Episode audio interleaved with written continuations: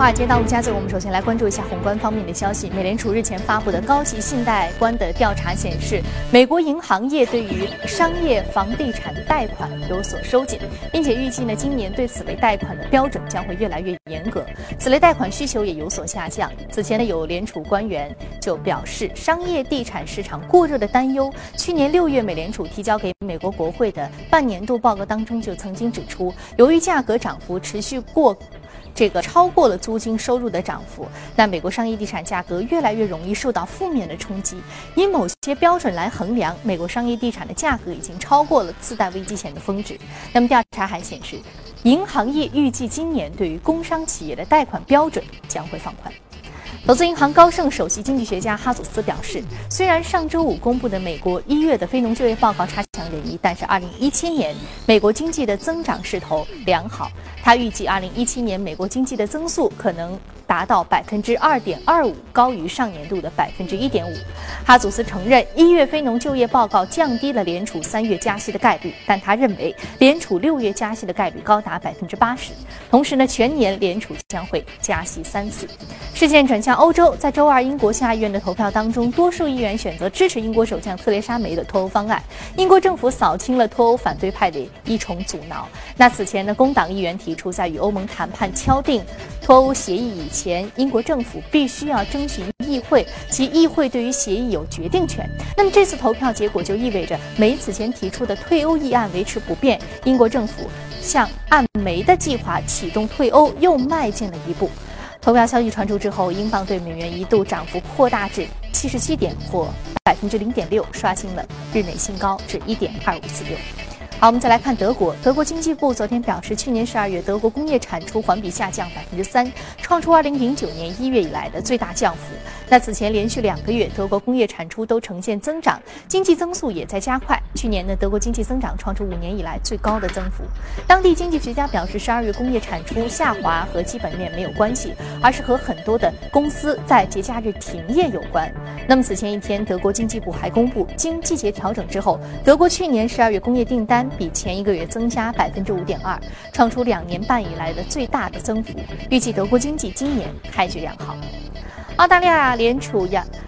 储备银行昨天宣布呢，将基准利率维持在百分之一点五的历史最低水平不变，符合市场预期。澳大利亚央行表示，维持利率不变是有利于澳洲的经济可持续发展，使通胀率回归预期目标。澳央行行长菲利普洛在一份声明当中说，过去几个月全球经济情况有所好转，企业和消费者信心上升。他预计澳洲未来几年的经济增长率为百分之三左右，经济增速将受到资源出口进一步增长、矿业投资止跌提振。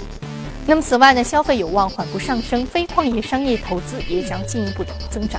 好，刚刚我们浏览完了宏观方面消息，接下来我们再来关注一下美股三大指数隔夜的一个变化情况。我们看到美股三大指数隔夜是全线上涨的。那么具体来看，道琼斯工业指数上涨百分之零点一九，纳斯达克综合指数上涨百分之零点一九，标普百指数的涨幅是微微上涨百分之零点零二。好，接下来马上关注到的是第一财经驻纽约记者王木在收盘之后发回的报道。美股周二高开，受苹果、波音和 IBM 股价推涨，早盘时道指涨幅超过一百点，同纳指一道刷新盘中新高。工业和科技板块表现优异，能源和材料板块受油价拖累领跌大盘。高盛预期标普五百指数将在一季度触及两千四百点，但有分析师认为标普指数的涨幅在十二月中旬已经完成，目前不可盲目乐观。标普指数盘中一度转跌。经济数据方面，美国十二月贸易逆差在三个月来首度缩窄，但全球经济疲软和美元走强令出口下降幅度相对更大，导致二零一六年全年的逆差规模扩大至四年新高。市场关注特朗普政府对此的评价。尽管费城联储主席哈克发言支持三月加息，但六成市场人士预期六月才会加息。有分析人士称，耶伦主席、副主席费希尔和纽约联储主席杜德利的加息观点才更为重要。企业消息方面，通用汽车第四财季净利润同比下降百分之七十一，单季度营收同比增长百分之十一，同每股盈利均好于预期。核心美国市场的销量强劲，但今年盈利展望不佳，周二股价下跌百分之五。美国最大的零售外汇经纪商福汇因同客户进行反向交易，被美国商品期货交易委员会重罚，周二股价暴跌百分之五十六，至一年新低。好的，非常感谢王木给我们带来市场观点汇总啊！这里正在直播的从华尔街到陆家嘴，我们看到现在呢，美国的经济数据和欧洲现在的一个现实的经济和政治的状况，使得金价出现了一个截然相反的状况。在美国出现了一个啊这样的一个上涨啊，在欧洲出现了一个下跌。那么这样的一个反向的情况，我们该怎样进行一样投资的分配和操作呢？在今天的节目当中，我们将重点和您来聊聊这方面的话题。马上进入到今天的节目。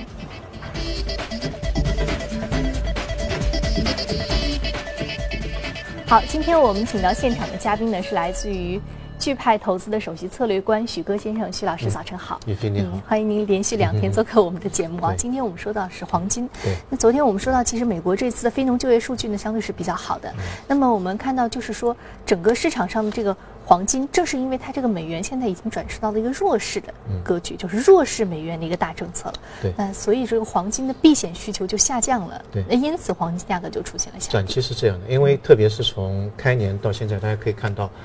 黄金价格的反弹的幅度还是比较大的，一千一百五十，现在一千一千二百三十左右。呃，但整体上来看，呃，当然，黄金在中国的居民的投资当中，它是一个绕不绕不过去的一个资产配置，大家都是非常关注，也是比较熟悉。但是我个人认为，呃，整体大的两块的对于黄金价格的威胁还没有消除。第一个就是我们之前也讲到，全球央行的货币政策开始出现的一个转向，之前的话是宽松，啊，那个降息，那么现在以美国为首的央行或者说美联储开始。有一个紧缩的一个一个政策，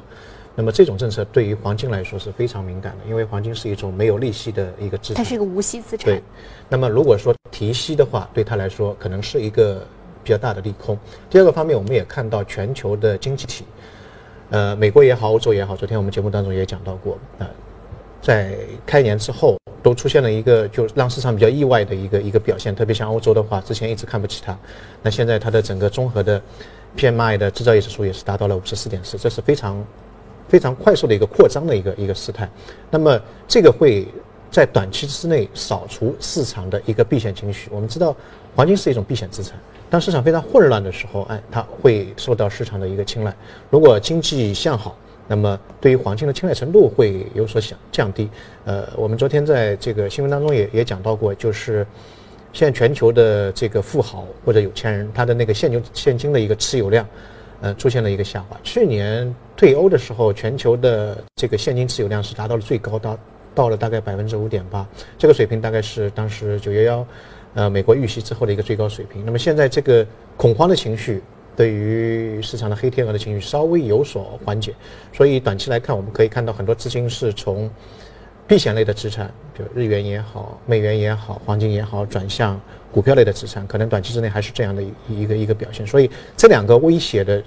因素，我们看到还没有消除，这对黄金来说最大的两个制约的一个因素。我们今年可能是要多关注这两个。那么抛开这两个因素的话，今年是对黄金来说非常特殊的一年，有两个非常重要的因素。第一个就是，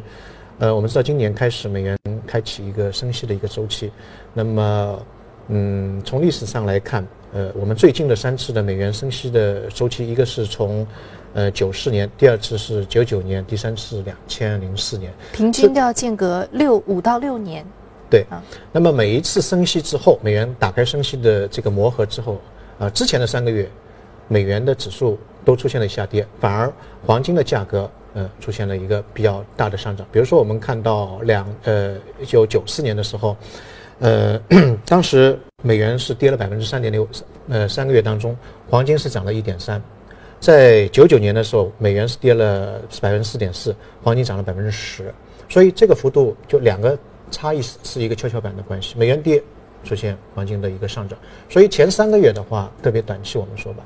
呃，黄金是可以去多看一下。另外一个，今年也是一个。呃，比较特殊的一年就是美国的一个总统政权政权的一个更替。那么在政权更替的第一年，整个一年的年度当中，我们也做了一些历史的规律的总结。那么在过去的最近的三次的总统政权更替，分别发生在一九九三年，当时克林顿上台；然后是两千零一年这个小布什上台；然后零九年是奥巴马上台。那么通过这个比较的话，在总统上台的第一年，平均的话，黄金都出现了一个比较大的一个上涨，平均上涨的话是百分之十四点八黄金，但美美元的话，哎，它的这个涨幅会低一点，只有百分之二点六，所以黄金的在，呃，无论是三个月也好，或者说我们说当年的整个一年来看的话，哎，是一个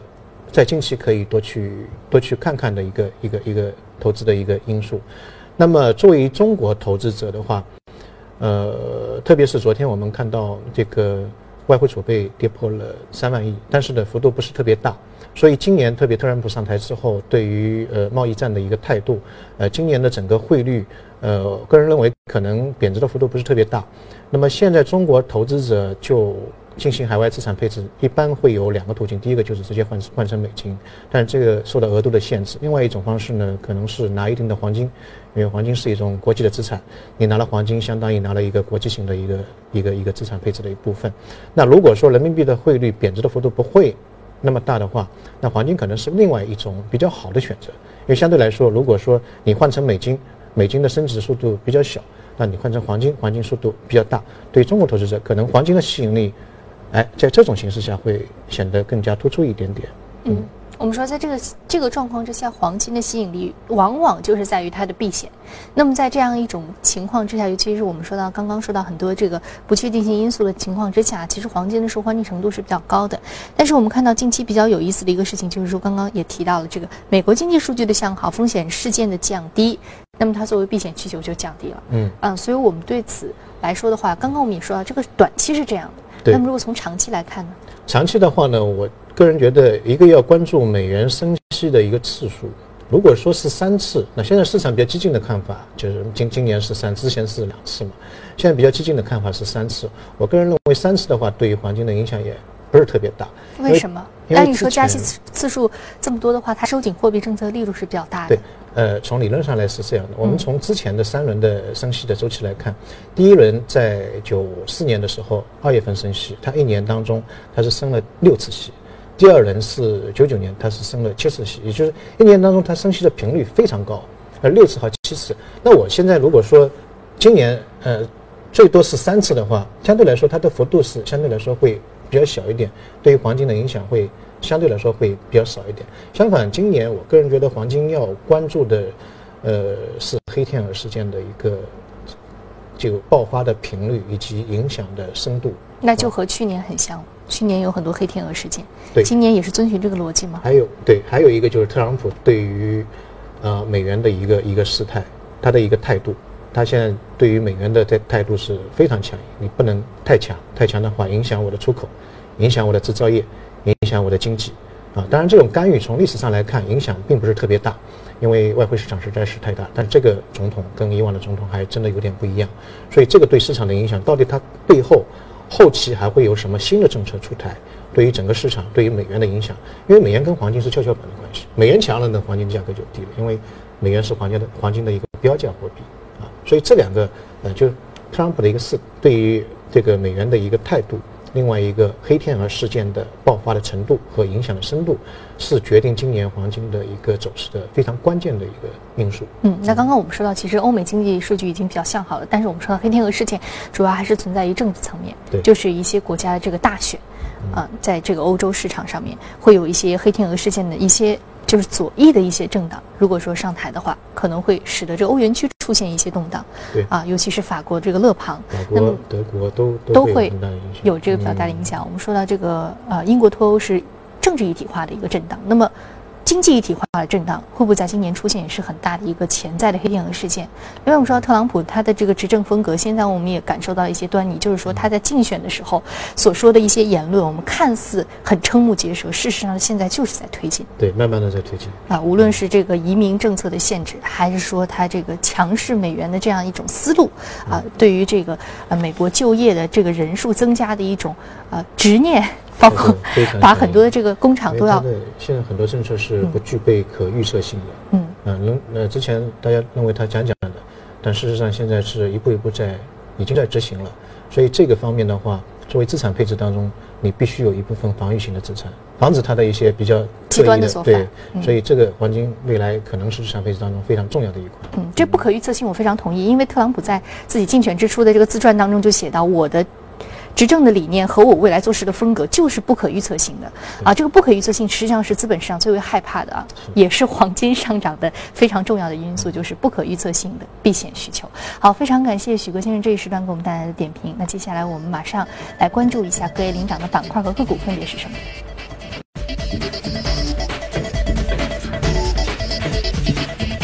板块方面，消费品、科技、工业品、公用事业和服务板块是领涨。另外看到的个股方面，个股方面呢，来自于生物科技、医药研究、还有住宅建设、数据存储和多用化电子板块的相关个股是领涨的。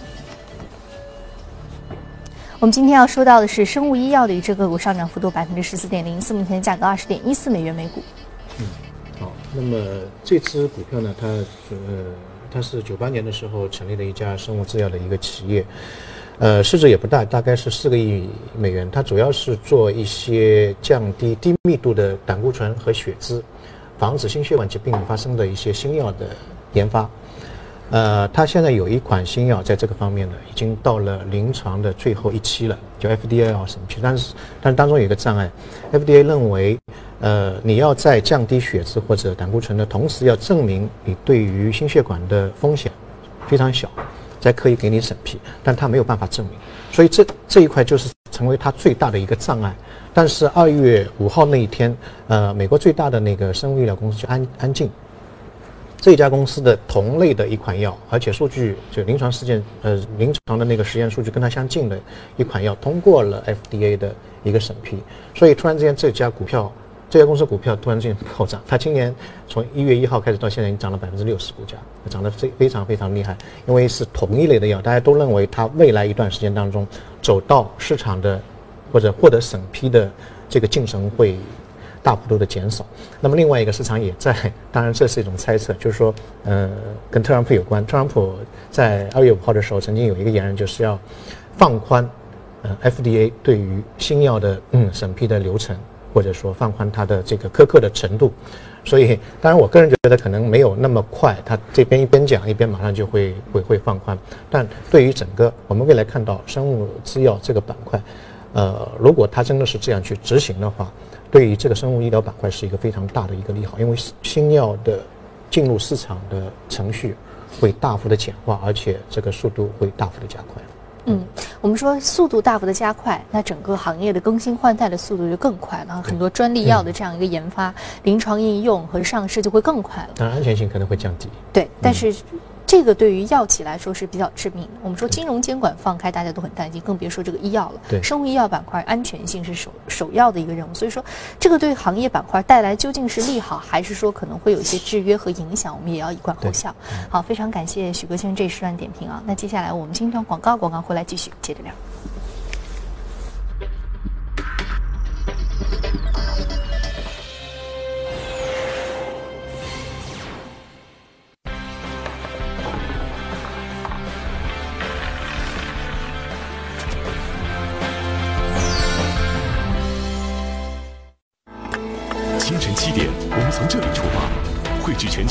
资讯分享新鲜财经解读，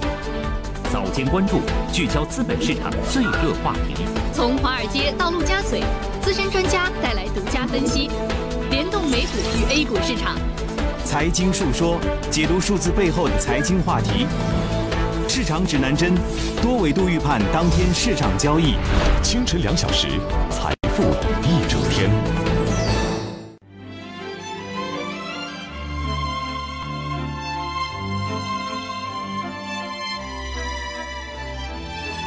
跨越三个世纪的经典，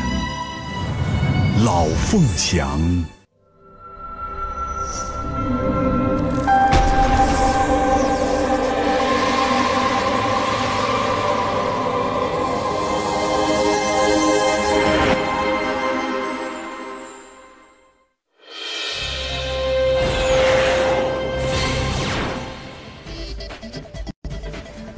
欢迎回来，这里是正在直播的从华尔街到陆家嘴。接下来浏览一组全球公司资讯。美国教育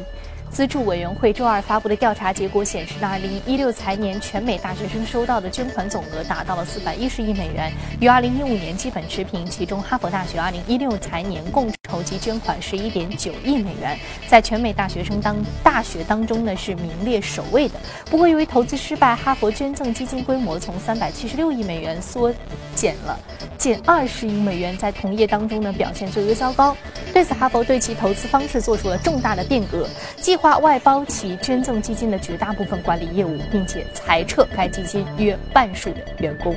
面对利润逐渐被低利率和监管蚕食，一些传统的银行都在通过大举裁员和关闭旗下分支以节省开支。此外呢，面对互联网金融、金融脱媒等冲击，很多商业银行都面临着转型的压力。法国最大银行法巴银行周二就公布了未来三年的转型计划，并计划在未来三年里对于数字科技投资三十亿欧元。意大利资产规模最大的银行裕信银行日前宣布开展大规模的售股计划，拟筹资一百三十亿欧元，以便在资产清理之后进行重组。裕信上周曾经表示，二零一六年预计亏损一百一十八亿欧元。该行还准备根据去年十二月制定的重组计划，剥离一百七十七亿欧元的不良贷款。这意味着一百三十亿欧元的融资不足以应付巨额的不良贷款，未来还需要进一步的精简架构以及融资，最后能否渡过难关呢，仍然存疑。那此前，意大利西安纳银行的市场融资五十亿欧元的计划就以失败告终。外媒援引知情人士的消息，全球第二大记忆晶片厂商韩国 SK 海力士已经提出了初步的报价，欲购买日本东芝存储器芯片业务的部分股权。那该名人士称，SK 海力士还没有决定收购股权的规模，交易还处于初步阶段。那么今年一月，东芝曾经表示计划出售芯片业务约是二十。的股份作为作价十七点九亿美元，同时保留大部分的股权。此举意在弥补东芝美国核电业务数十亿美元的资产减记的影响。好，刚刚我们看完了全球公司的动态之后，我们再回到资本市场和嘉宾聊一聊值得关注的板块和个股分别是什么。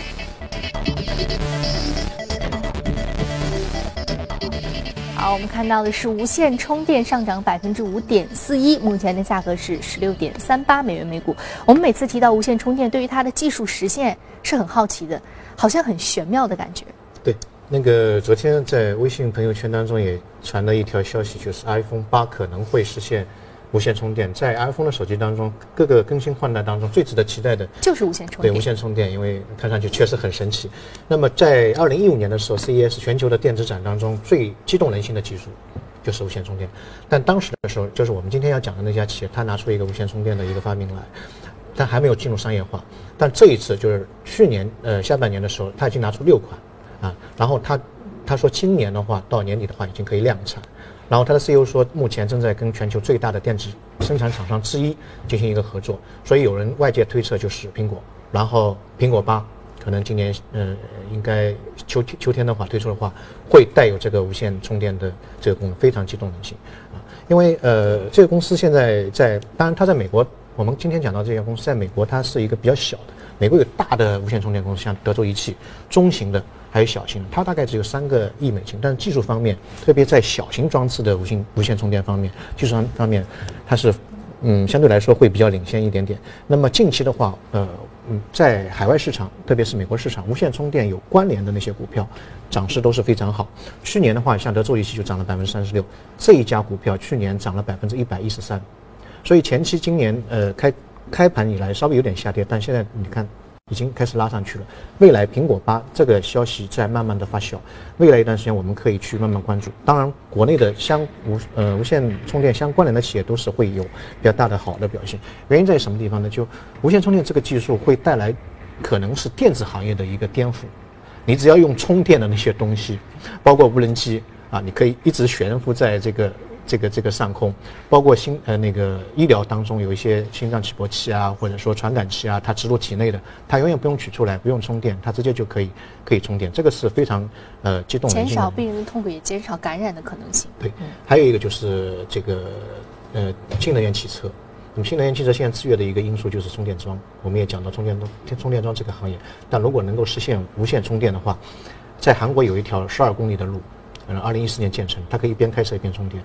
就基本上不用停下来啊，这是一个非常呃让别人感觉到很理想化的东西。但它这个东西已经走到商业化了，像那个奔驰跟宝马，它进行一个合作，呃，关于无线充电的一个一个研究，已经在 i 八的这个电动车当中已经开始实际上面的一个运用了。所以我们讲到无线充电，可能觉得是很玄妙，但事实上它离我们的生活已经非常的近。当然，它也有一个瓶颈的问题。第一个呢，就是它的在